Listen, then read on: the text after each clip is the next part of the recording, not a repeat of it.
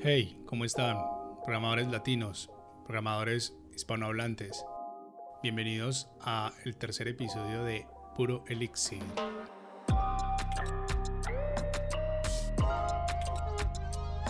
Puro Elixir es un podcast en español alrededor del lenguaje de programación Elixir. Está basado en el newsletter Elixir Radar de Hugo Barahona.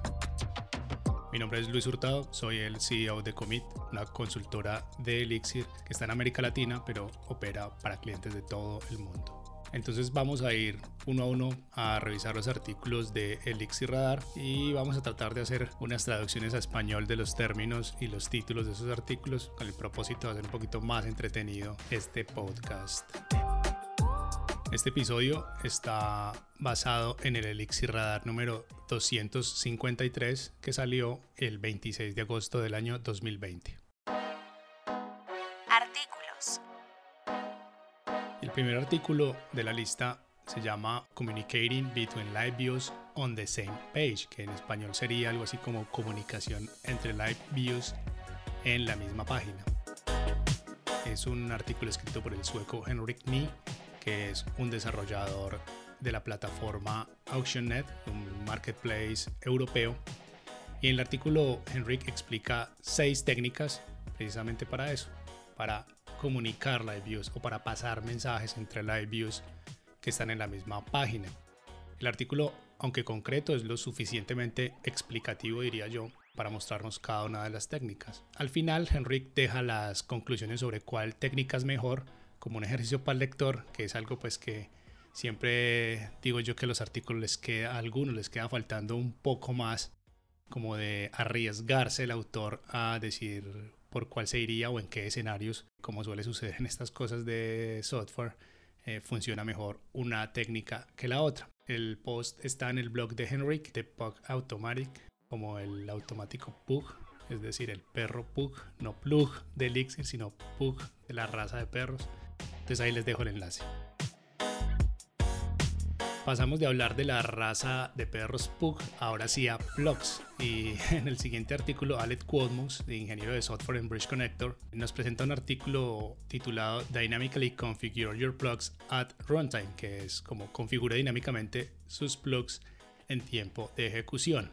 Alex es un ingeniero de software y básicamente en el artículo Alex nos presenta dos librerías escritas por él, Unplug y Replug. Nos muestra para qué sirven las librerías y en qué casos específicos se deben utilizar. También me pareció interesante que en el artículo Alex explica por qué las soluciones existentes en el mercado para, para configurar dinámicamente los plugs en tiempo de ejecución se quedan cortas frente a las cosas que, que él necesitaba. Entonces, como debe ser, se sentó, se remangó la camisa y escribió sus propios librerías. El post está en el blog My Thoughts Version 1. Ahí les dejo el enlace. Y el tercer artículo fue escrito por José Balin, que es básicamente una presentación de cómo se implementó Elixir en FarmBot. ¿Qué es FarmBot? Es una plataforma open source que básicamente sirve para hacer agricultura con robots y a través de internet, que puede ser más loco que eso. José nos explica en el artículo cómo Conor Rigby, que es un ex trabajador de FarmBot, montó NERVs eh, y utilizó NERVs Hub para hacer actualizaciones del firmware de FarmBot. Es un artículo súper interesante, pero pues más interesante que el artículo es ir a FarmBot, entender de qué trata y pues de pronto quizás antojarnos de crear nuestra propia huerta robotizada en el patio de la casa. ¿Qué tal eso? El siguiente artículo está escrito por un latinoamericano, lo cual me llena de gran agrado. Está escrito por Steven Núñez, que es un programador de República Dominicana. El artículo está hosteado en la página Hostile Developer, que es su blog personal. El artículo se titula Phoenix Contexts and Crossing Boundaries, que en castellano sería algo así como contextos de Phoenix y cruzando las fronteras. Steven nos presenta un problema muy común cuando tenemos esta entidad omnipresente en nuestro sistema y esa entidad con la que todos tienen que ver, pero cada contexto de forma diferente. Piensen en ese user que eventualmente es un applicant o que después se vuelve un prospecto, cosas así. Ya saben de qué tipo de entidad les estoy hablando. Y luego eh, Steven plantea una solución muy interesante desde el patrón CQRS, CQRS, que en español sería algo así como segregación de la responsabilidad para los comandos y las consultas. Básicamente es otra forma de decir que unas partes del sistema únicamente son responsables de escribir y hay otras que únicamente pueden hacer consulta. Me parece interesante el artículo por la propuesta que tiene y utilizando algo que en el mundo actual la verdad veo poco implementado, pero que es una capacidad que está presente en nuestros sistemas y que pues hoy en día rara vez aprovechamos. Me parece también interesante leer los artículos al final del artículo porque pues le plantean algunas preguntas a Steven que él aclara de forma me parece muy muy precisa. Y fue el mismo Steven Núñez quien le dio una idea a Sophie de Benedetto para que escribiera nuestro siguiente artículo que se llama Testing Gen Servers with Erlang Trace. En castellano es algo así como probando Gen Servers con Erlang Trace. Sophie de Benedetto es una ingeniera de software en GitHub estadounidense y básicamente nos presenta la función trace de Erlang. Muestra lo altamente útil que es esta función y cómo lo podemos sumar a nuestro arsenal de testing. Muy interesante en el artículo que no solamente presenta la función, sino pues que también Sophie explica cómo utilizó la función para resolver el problema que tenía que resolver. Y el último artículo, titulado The New Scalable ETS Orderer Set, o en castellano, el nuevo escalable conjunto ordenado de ETS, es un artículo escrito por el sueco Kjell Wimblad. Me perdona si no pronuncio bien ese nombre, pero por premuras de tiempo no alcance a buscar bien la pronunciación. Eh, es un ingeniero de software en Ericsson. Es un artículo de ingeniería de software de muy alto nivel, como es de esperarse de un ingeniero de Ericsson. Y en el artículo eh, él explica un poco el funcionamiento de una estructura de datos llamada CA3, que en castellano es algo así como árboles de búsqueda con contención adaptativa.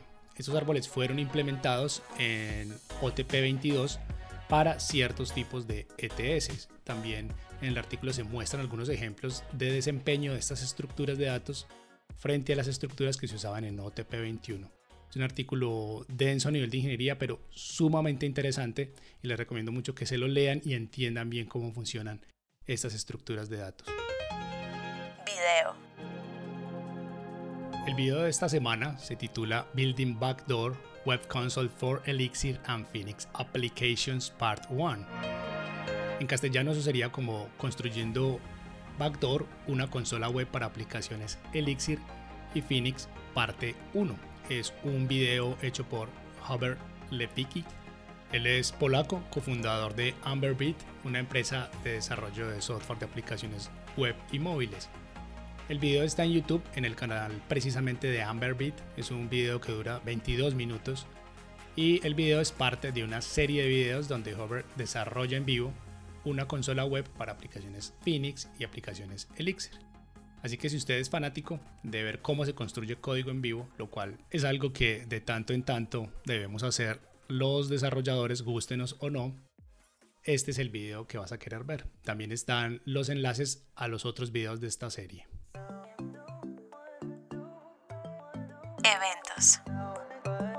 El evento destacado de la semana es el Spawn Fest, que va a ser el 12 y 13 de septiembre de manera virtual y es un evento gratuito. Es una competencia anual de 48 horas para crear aplicaciones basadas en BIM. Vayan a la página si quieren participar y registrar su equipo. Lean las reglas del concurso, están muy bien detalladas. Y entre los premios están 2.000 dólares en crédito de DigitalOcean 600 dólares en tarjetas de regalo de Amazon y muchos más. Bueno, y eso es todo por el puro elixir de esta semana. También para finalizar quiero invitar a los desarrolladores latinos a que nos envíen sus artículos y los publicamos y les hacemos ruido acá en el podcast. También importante aclarar que puro Elixir está tomado del newsletter Elixir Radar de Hugo Barahuna. Hugo autoriza el uso de su newsletter como base para construir este podcast. También hablarles de Commit, nuestra compañía consultora de Elixir y Apple Nation como la plataforma de hosting de podcast que va a ser más inclusiva en el mercado. Los invito a que le comenten del podcast a sus amigos, compañeros de trabajo, se suscriban en las plataformas de podcast y que lo compartan en sus redes sociales. Ayúdenos a difundir esta voz. Eso es todo por esta semana. Gracias por escucharnos y hasta la próxima semana.